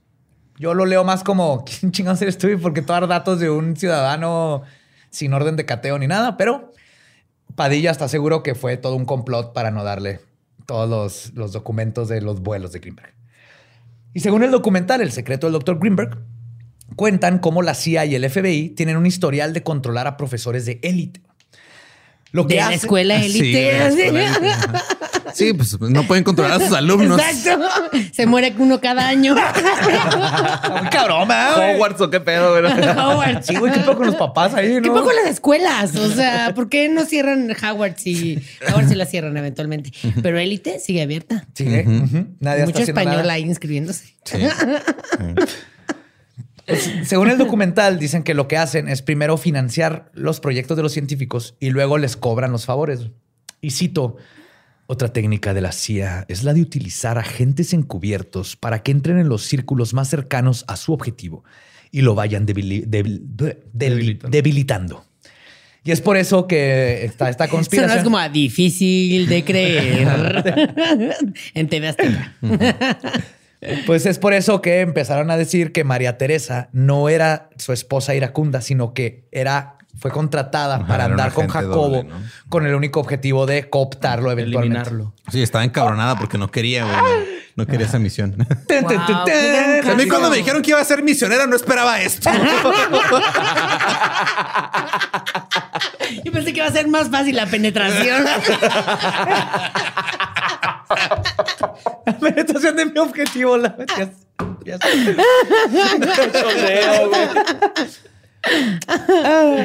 wow, wow, el caso Badía. Está muy cabrón. Está muy cabronzote, güey. Pero para ahondar más en esta sospecha de que María Teresa era un agente secreto, célula durmiente de la CIA, resaltan que en 1982 María Teresa Mendoza desapareció de la Ciudad de México y entró a la Universidad John F. Kennedy, donde pagó solamente un semestre, pero nunca fue a clases, güey. Inaudito, güey, para un estudiante de universidad, güey. Wow. Inaudito, No güey. eso nunca pasa, güey. Jamás, güey. Pinche, todavía le doy dinero a mis papás de UTEP, güey. En el último semestre me la pasé jugando ajedrez y viendo bandas de ska. No estoy mamando. Jugando ajedrez. Sí, güey, jugaba ajedrez con Luis, con un amigo. Y no, no te miento, estábamos jugando y de repente, verga, ya se nos pasó la clase. No, pues otro, ya que. Y de repente, ah, ya se nos pasó la otra clase. Pues ya hay que terminar el que estábamos de así, güey. Y luego, ah, mira, está tocando Fix Idea, una banda ska. Y ahí nos quedábamos. Y el último semestre fue un asco. No, no. Perdón, papás. Lo siento, no sabían esa parte oscura. Me la pasaba en la biblioteca jugando ajedrez. Pero luego dicen que María Teresa mágicamente, mágicamente, porque no, no sé cómo definen mágicamente, regresa a México con un título universitario. Ah, Bueno, lo pues compró ahí- en Tepito. Ajá, o en Santo Domingo. que regresó a México y mágicamente consiguió un título. y luego, poco tiempo después, fue cuando conoció a Jacobo ¿En Greenberg. dónde los imprimen, las- Raulito? Santo Domingo, ahí. todo, ¿eh? Voy reapuntando. Tu nueva INE, pasaporte, visa, todo Militar. te imprimen ahí. También cartilla militar, pero nadie te la pide, ¿no, güey? No, ya no te la piden. Ah, güey. para entrar a Telmex, sí, güey. Uno nunca sabe, güey. Pandilla Telmex. que cubrir todos los... La pandilla Telmex están cabronas. güey. Es la más estricta con su reclutamiento. Jamás, güey. O para ser conserje de escuela, te piden cartilla militar. Nomás Y los corte. Y corte, corte. Y cartilla. Ah, pues dicen que luego, tiempo después, es cuando conoce a Greenberg en una conferencia en la UNAM. Ella se le acercó, tuvieron un romance voraz. Esta es María Teresa, ¿verdad? María Teresa, Sí. sí. Y se casaron muy pronto, pero ya les hablé de cómo era, así describen a Greenberg desde el principio, súper enamoradizo, chorro de mujeres. Para mí no se me hace nada raro que conoció una chava, se enamoraron y se casaron. Era impulsivo Greenberg en el amor totalmente. Pero No tuvieron hijos, ¿verdad? no, ellos dos no. Pero entonces, si entretenemos esta trama que les estoy contando, ¿por qué los gringos le verían uso a un científico como él? Y la respuesta que nos dan es que Greenberg había estado haciendo averiguaciones muy jugosas con respecto a cómo los cerebros interactúan entre sí. Como si la conciencia no tuviera límites y fuera continua. Es eso lo que muchos llamarían la telepatía. Y la telepatía, por supuesto, tendría un potencial militar impresionante. Y esa teoría tomaría más poder en poco tiempo. Años más tarde, en enero del 2017, la CIA soltó 13 millones de páginas de documentos clasificados. Los leí todos. No, obviamente. Ay, yo Pero- te iba a decir, no lo dudo, eh. Creo que ha de ser imposible que una persona lea 13 millones de documentos. Pero tú los muy cálculos. clavado, o sea, no sé. Pero entre estos textos se encontraron un artículo de Greenberg donde hablaba sobre el control de la mente humana. Lo que postulan es que esto significa que el científico ya estaba en la mira de la CIA, porque esto está en estos documentos de la CIA. güey. Y agrega a toda esta teoría de que la CIA ya lo estaba buscando y obviamente lo cooptó. Sin embargo, toda esta investigación hacia el gran complot de la CIA y el FBI se estancó debido a las trabas de la gente poderosa. Padilla contó que el presidente Ernesto Cedillo, Ponce de León. sí señor, em- Cedillo. envió a dos personas para solicitar directamente a Padilla información sobre cómo iba el caso de Greenberg. Y la única razón por la que el mismísimo presidente de la República le pediría personalmente esta información es porque alguien más poderoso que el presidente de la República le haya puesto un dedazo y le ha dicho qué está pasando con lo de Greenberg. No somos la CIA, somos más poderosos. ¿Qué pedo Cedillo? Güey, eso está súper seco porque se siente como ASMR. MR de la CIA, tú sabes. Qué padre. Estamos observando. Güey, siento que hay muchas chicas que se están cachondeando contigo susurrando. De por sí. La CIA las está viendo, ¿eh? Se están cachondeando, ya las tienen en una lista. Hasta yo me prendí poquito. Pues Padilla fue removido como investigador del caso después de eso. Y hasta el día de hoy, según el documental, y ahí sale él, sale Padilla en el documental, sigue creyendo que fue víctima de una conspiración. Por otro lado, el caso de la conspiración se estancó por la muy entendible incredulidad de la familia. Cuando Padilla llegó con toda esta teoría de espías ultra secretos y conserjes en bases militares, la familia le dio la espalda. Jerry Greenberg declaró que, y cito, se, desvir- se desvirtuó la investigación. Sí, ¿qué parte de que fue mi cuñada no entiendes, pendejo? A ver. Mi carnal me dijo, güey. Mi esposa me tuvo que decir, pero al último me di cuenta, cabrón. Me, me hizo entender, ajá. Y aparte no viste la, la canción. No oíste la canción. Y pues la familia se quedó en el limbo aún sin saber sobre su familiar. Pero hay una última teoría que probablemente resulte ser más tranquilizadora para todos ustedes que nos están escuchando sobre qué es lo que verdaderamente le pasó a Jacobo Greenberg. Una medium de nombre Esperanza y amiga Jacobo, amiga de Jacobo, decía que, él te- que, ella, que ella tenía contacto con unos espíritus que le ayudaban con sus labores cotidianas. No, pero que... Así, ay, sí me trapeas tantito aquí. Ay, sí. Oye, tengo un chingo de trastes. Ya, échate unos, ¿no? De hecho, eh, pero era- eh, Jacobo es el que tenía contacto con sus espíritus. Sí, ellos le, le- le hicieron los boletos de avión y todo. Y pues, wow. pues este, Esperanza dice que al final de su vida Greenberg ya no quería tener contacto con ellos. Y ahí es cuando los espíritus lo desintegraron. Y cito, lo tienen en otro lugar. No puede salir. Lo tienen como encadenado. Y ahí está. Esa es la verdad de Jacobo Greenberg. Es lo que Está sucedió. encadenado por espíritus en. Ajá. ¿Dónde? Por sus intendentes espirituales. Ok. O sea, todo lo- de todo tienen la culpa los conserjes en este episodio, aparentemente. Pero Ah, no. Señores Anselmos, no. Los Anselmos son la. los Anselmos. Como Minions, ¿no? Así con todos con overall, güey. Así. Pasándola bien verga, güey. Güey, somos los buenos. No, pero a mí me deja más intranquila esta última teoría que. Intranquila, ¿por qué dije intranquila? Intranquilo esta teoría que las, que las pasadas. Espérate. Ah. Eso- Pensé que eh, ahí nos quedamos. O sea, ese, ese es lo que se sabe. Ay, ¿qué pasa? a dónde llega. Pero dejando atrás la inspiradora teoría de la medium, intentaré darle una conclusión, aunque no final, pero sí con más datos que ayudan a esclarecer un poco este misterio a todo lo que hemos estado platicando. Ok. Comenzando con lo más básico, la teoría de conspiración. No es difícil ver que tiene muy pocos fundamentos. Todo comenzó no por evidencia, sino por una llamada de un teléfono de un supuesto intendente. Es la única razón por la que se metieron con toda la conspiración. Antes no había ninguna línea de investigación que los llevara a la conspiración, ni los gringos y la CIA, ni nada de eso. Décadas después, salen los documentos de la CIA y cimentan más ideas de conspiración. Pero hay varias cosas sobre este documento, porque sí lo leí. Primero, Greenberg no era el único científico que aparece en estos papeles. Aparece un número enorme de científicos, cientos de científicos que están investigando lo mismo, diferentes teorías y técnicas e inventos. Y estos documentos parecen más un récord de ciencias emergentes que un diario de la CIA de científicos haciendo maravillas. ¿Ok? Si, si no te quedas nomás con el de Greenberg y, y le pones el contexto, es está un chorro de todas las investigaciones científicas que están haciendo. Son 13 millones de documentos. Incluso al final del artículo específico de Greenberg, que es de unas siete páginas, viene una sección muy importante que dice, y cito, No nota el video de página. ya leíste este pendejo. Guau. Esto es muy importante y no lo mencionan, ¿no? Dice Psychoenergetics 1983, volumen 5, página 243 a 252. Googleas Psychoenergetics y es un diario de parapsicología que publicó este estudio de, eh, de Greenberg junto con muchos otros que también están dentro del artículo de la CIA. O sea, literal es uno del montón y nos queremos sentir únicos, güey. Correcto. Así, lo siento, pero sí. México, México. O somos unos pinches cangrejos, güey. No queremos darle reconocimiento a Greenberg, güey. Cangrejos. Sí. Nos arrastramos a la cubeta cuando uno quiere salir.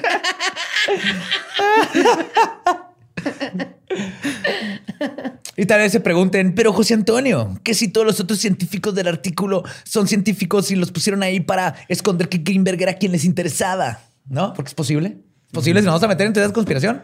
Tal vez metieron ahí 12 millones más de, De artículos documentos. para esconder a Greenberg, güey. Yo una vez hice Para eso. esconder siete páginas de Greenberg. Yo tenía un maestro que lle- llevaba una materia que se llamaba Metodologías de la Investigación y el maestro literal dijo, eh, entre más pese su trabajo, mejor calificación van a tener. Entonces, pues... tú Metiendo la Iliada.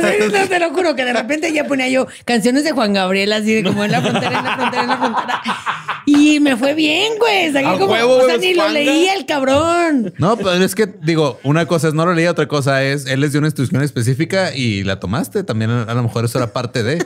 Para investigar es muy bueno Total. llevar un, método y. Decir como cuánto, cuántas páginas tengo que A mí, llenar. a mí cuando me pedían el APA, güey, yo también ponía los nombres que se me antojaban, ¿no? Y los números de página que se antojaban, güey. No. Era así, ¿vas a checar No todo, lo güey? leen. No, No. creo que no, güey. Pero que así le hacía Badía con sus investigaciones y todos, ay, creyendo un chingo. No, yo me masturbo en ciertas hojas, les da más peso, güey. Una hoja pegajosa vale por 10. Bien pegadas Ajá, entre ellas. Uy, ¿ya? No, pues que también tu pinche cantidad de semen que sale por esa chingaderota. Está cabrón. Ahí sí, no tiene que ver el tamaño con la cantidad. Exacto. Pero es que a lo mejor el que se va quedando ahí lo arrastra o no sé. Fuck, güey. Pues no es yogur natural, güey. No así en el tubo hasta que Chorro, sacas el nuevo. se- Salen No chorros. es yogur natural, pero he visto mucha gente babeando en Instagram por eso, güey. Yo también. Hasta yo, cabrón. Pero bueno, regresando a Greenberg y, y tal vez toda esta es una teoría de conspiración donde están escondiendo las siete páginas de Greenberg para... Es muy dudoso, ya les va por qué y por qué, como tú dices, Greenberg no es especial. Las ideas de Greenberg, aunque pioneras, interesantes y novedosas, especialmente para un científico mexicano, no tenían absolutamente nada de nuevo, ni novedoso, ni nada. El físico David Bohm, que trabajó en su tesis con un nerdo llamado, no sé si lo ubiquen, ah, J. Robert Oppenheimer. Ah, ok. Ajá. Y su mejor amigo era el Ubernerdo, Einstein. Pues él, no lo ubico, fíjate. Sí no.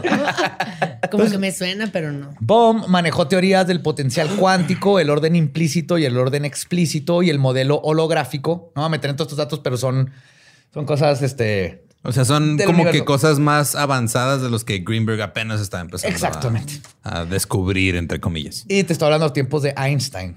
Entonces, Greenberg todavía Claro. no. Y esto es muy parecido a lo que luego Greenberg continuaría estudiando décadas antes, pero con El su científico twist. mexicano estaba apenas en la pomada de la campana. Y ya. Vitacilina. Ah, qué buena medicina, ¿no? O sea, Greenberg, sí. Sí. Todavía estaba usando las manos para sacar tripas de, de pollo y ellos usaban láser. Claro. Que no lo expliqué, pero es lo que usan. Lo que te sacan son tripas de pollo y hígado de pollo recortado cuando te hacen la cirugía esa psíquica. O sea, pero fingen, o sea, tienen ahí como Sí, tripas de otro busquen en YouTube y- Es- este, ajá, cirugía, es- te hacen así con las manos y tú, el que te están operando, pues te, te, te meten Te los presionan mucho. mucho. O sea, sí te presionan al grado de que sientes incomodidad. hasta te mueven los órganos por afuera. Entonces tú te sientes bien incómodo y luego traen escondidos. Es un truco de magia, güey, sacar tripas de pollo y todo eso. Sí, lo hacía hasta este, Jim Jones en Jonestown, hacía esa mamada. Wow. Ajá. no mames. Entonces lo que hizo justamente Greenberg es que estas ideas que ya estaban rondando por todos lados, se les puso su propio twist y terminología después de haberse li- este, ligado con Pachita y con Castañeda y le empezó a meter este lado chamanístico y todo esto. Y Bohm sí fue puesto en la lista del FBI, pero no por sus ideas cuánticas y su modelo holográfico del universo, sino porque se sospechaba que era comunista. Ah, no, eso es peor. O sea, Peor que engañar a la gente. Claro. pero aún en estos Para el FBI, tiempos- sí. sí, total. Y aún en estos tiempos, o sea, él tenía ideas muy por arriba de, de lo que estaba haciendo Greenberg y se creía que era comunista. Y lo único que le pasó es que no lo dejaron entrar al Manhattan Project, que es donde elaboraron la bomba atómica, a pesar de que Oppenheimer lo pidió Ajá. personalmente. Pero eso es lo que hizo el FBI y la CIA. O sea, es, es comunista, no puede estar en el que no era, pero sospechaban. Pues eso lo hicieron. No sí, lo va a querer que hagamos bombas atómicas para todos y no se puede. Y no- Estuvo en la UNAM, cabrón, ¿no? Ideas comunistas. Pero te puedes a pensar, o sea, si la CIA y el FBI tiene a Bomb, que saben que es un chingón y que Oppenheimer lo quiere para hacer la bomba atómica, y a él no, lo, no se lo llevan para trabajar con ellos, a todo lo contrario. Entonces ahí nos empieza a dar un contexto.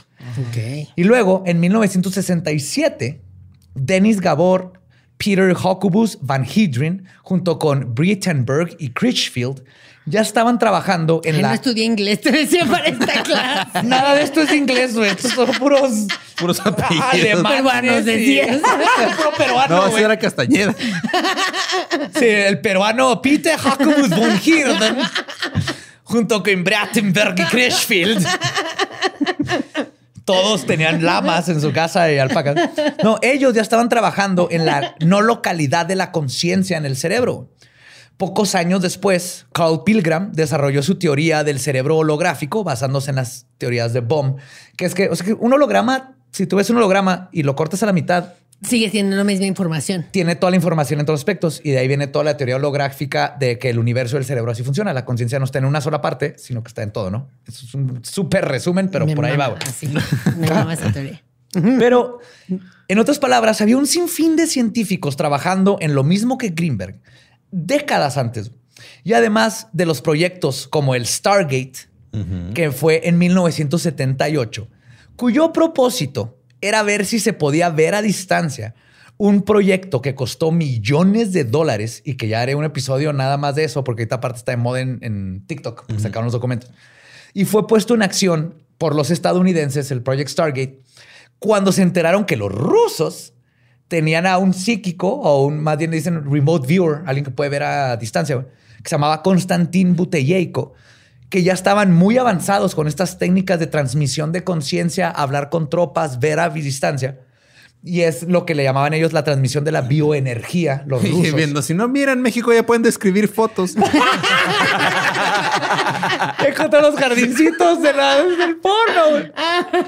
No, man. Ay, qué padre. Qué, qué bueno que ya existen drones, va, güey, para que manden un aparato y no chingaderas de esas, güey. acá. Pero sí, todo esto está haciendo desde los 70. Hubo esta gran guerra de psíquicos entre los gobiernos, el ejército de Estados Unidos contra el ejército ruso. Hay historias bien interesantes. Pero e, era algo que ya existía por todos lados. Y quiero que quede claro, antes de que los Greenberg, Greenbergólogos... Yo tengo un, Greenberg nada más un argumento este, en contra, güey, de toda esta teoría. Chicharito jugó en el Manchester United, güey. O sea, fuera de eso, Wow. si ese güey pudo, güey, meter un pinche gol con la cara en su debut, Con la cara hacia... otro mexicano pudo haber hecho algo de rebote también, güey.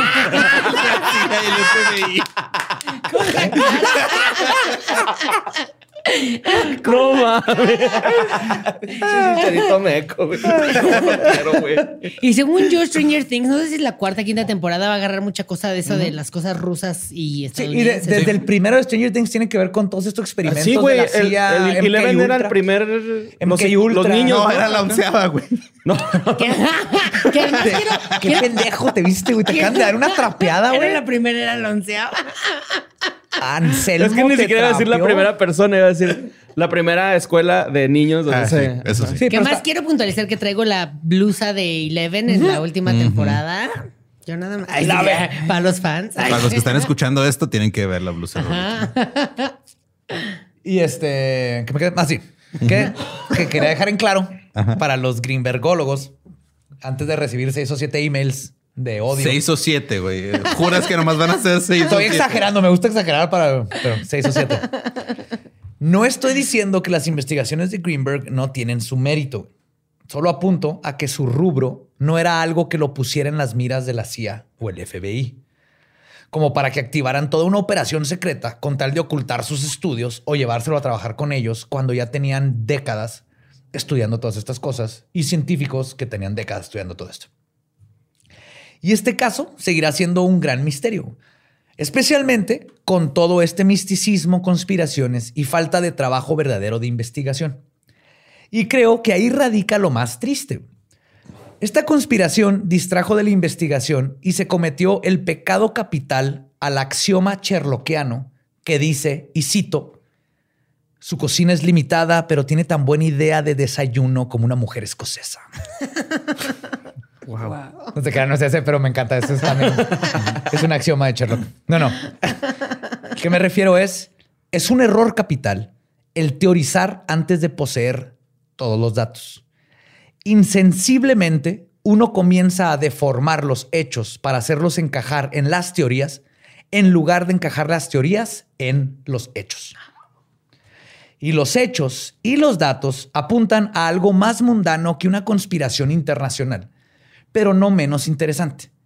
La esposa tenía motivo y oportunidad. La conexión con el culto de Castañeda tampoco puede ni debe ser ignorado. Y lo más probable es que Jacobo Greenberg no fue desintegrado por espíritus. ¿Qué? Y en mi opinión, Bien sorprendido. ¿Qué? Yo le apostaba a esa teoría. Acabo de perder todo, Badía. Aposté mi casa. Mañana desaparece. caliente, va. Güey, caliente para que, que- que la gente apueste en casos. Patrocínanos. Eran apuestas de patrocínanos. Quiero una ¿Quién crees que la mató? Apuesta en caliente. Tin, tin, tin, tin, tin, tin, tin. Ajá, el papá, el novio. no, y yo creo, en mi, en mi opinión, es probable que los restos de Greenberg están esperando ser encontrados en los alrededores de donde desapareció, en su propio país. Porque si no hay récords de que voló, si se avisó que no estaba por la esposa desde antes de todo esto, quiere decir que nunca dejó el país, güey. Y espero que algún día se concluya esta investigación con la seriedad que se debe para que la familia de Greenberg y Jacobo puedan por fin descansar. Que además supongo que la estucha a su hija sigue viva, ¿no? Sí. El hermano también sale en el documental, ahí están. Y todo esto se, se desvirtuó y se fue por todo un lado y se ha convertido en una leyenda mexicana increíble y está muy padre hablar de esta leyenda legendaria, pero si vemos objetivamente el caso, el- ese- el- se fue por un lado que no debería y esto se pudo haber resuelto mucho antes porque ahí estaba todo en sus caras. Pues Teresa le mintió a toda una nación, ¿no? Como Y es posible, y pueda que no sea Teresa. Que hagan un capítulo de mujeres asesinas, así de, de este caso. Soy Teresa, soy mujer y soy asesina. Y marido era científico. eso ya Matar. Wow, me Y sorprendió. esa es la historia de la misteriosa desaparición de Jacobo Greenberg, que sigue hasta el día de hoy sin resolverse. Pues sigue siendo un misterio, la neta. Misterio sin resolver. Pero, mi sueño. pero tú qué crees que es lo que realmente pasó? O sea, Yo creo que tuvo que haber sido algo que sucedió en su casa. No sé si con Teresa, si lo mató sin querer o no, contrató a alguien o.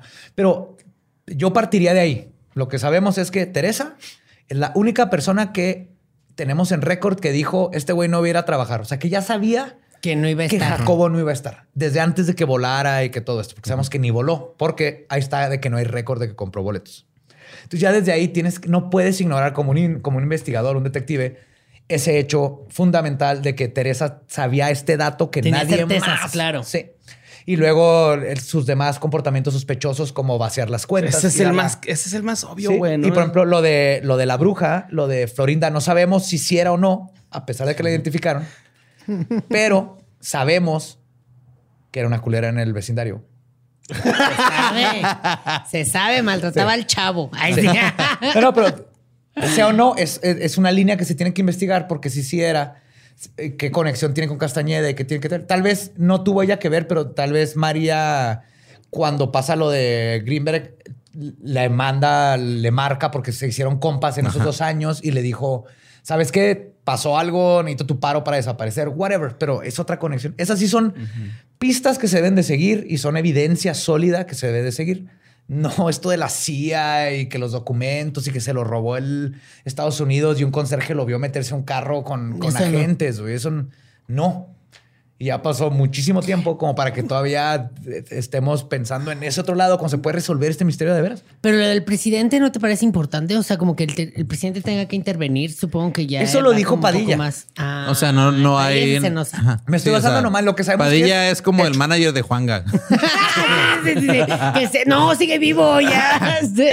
No, seguía vivo, Sigo pero se vivo. murió de COVID. Sigue vivo. Claro, güey, chingó al SAT, dijo, SAT, vete a la verga. Se fue a las Islas Caimán y ahí está. Güey, me urge que Está lo formando una nueva frontera. Está haciendo vivo. Juárez 2, ahí en la Eso, frontera con el no, Caribe. ¡Pum! Julián, Julián está allá a un lado también. Los pasos. No, sí murió. Rivera, Julián, Michael Julián se ha Jackson. muerto. Elvis. Pero te lo están Elvis. buscando. Ay, güey. Pues ese fue el episodio. Muchas gracias, Raulito, por estar aquí otra vez. Ah, no, hombre, muchas gracias. Está, yo creo que ha sido como de los que más me han puesto a pensar, como en de cómo se resolvió esto. Bueno, no se ha resuelto, pero. Es uno de los segundos gran misterios mexicanos que te tocan, el de Poletti. Este. Sí, de hecho, ¿Qué pasó realmente? Así, sangoloteando a la gente para que nos Sí, diga. sacó de la cama y sale Greenberg también. Sale Greenberg con Polet, así. Ay, aquí estaban los Aquí está Polet, ahora es un híbrido con un gris. Ajá. Ahora se llama. Alfa Paulet. y puede viajar entre las camas de todas las personas conscientes. En Robando el dinero de los. Ah, ¡Soy Paulet! Y pues bueno, y para toda la gente que te quiera seguir, ¿dónde te puedes seguir? Estoy en todas las redes como arroba Raúl Jiménez, en YouTube, en Instagram, eh, Uber Eats. Ay, sí, ya. Eso como a trabajo alternativo. No, estoy en todas las redes como arroba Raúl Jiménez. Creo que pues, se la pueden pasar muy bien eh, siguiéndome. Chingón. A, a nosotros nos siguen todos lados como arroba leyendas podcast. Yo soy ningún Eduardo. Yo soy Mario López Capi. Y yo soy el Va Diablo. Nuestro podcast ha terminado. Podemos irnos a pistear. Esto ha sido palabra de Belcebú.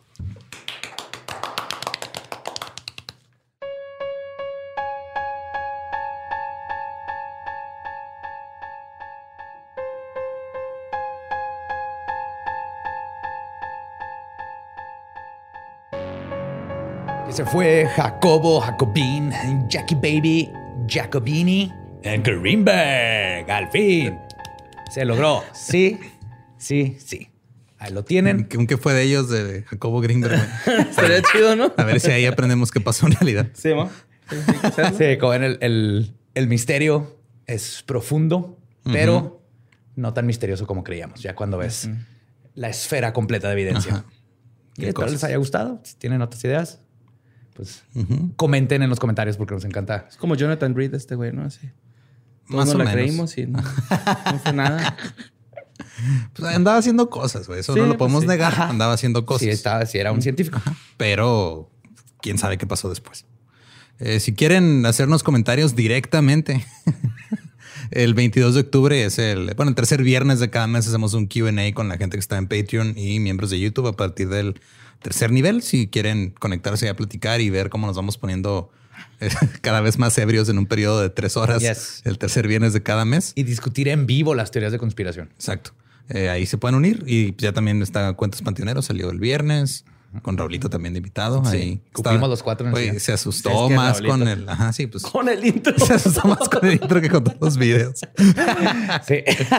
Estaba gritando madre. ¿Por qué se abrió eso? Sí, tranquilo, güey. Nadie lo tocó. Quería hacer una voz aguda, pero no me salió. No. ya sé, güey, no mames. Necesitas pulmones más chiquitos. Sí. Pégate en un huevillo así nomás.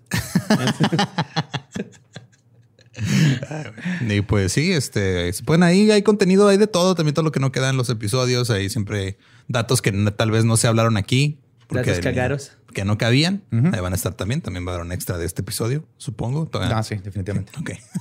Oh, yes. Ajá, entonces ahí está Patreon, ahí está YouTube si quieren unir, apoyarnos directamente, sin intermediarios y sin este cosas raras. Así es. De hecho, es gracias a todos los que nos apoyan en YouTube y Patreon que es posible hacer este podcast y los demás podcasts de Sin Contexto. Así que muchísimas gracias. Sí, y pues ya vámonos al extra, pues. Yeah. Ustedes no, no los de Patreon. Yes. Vamos, vámonos al oscurito.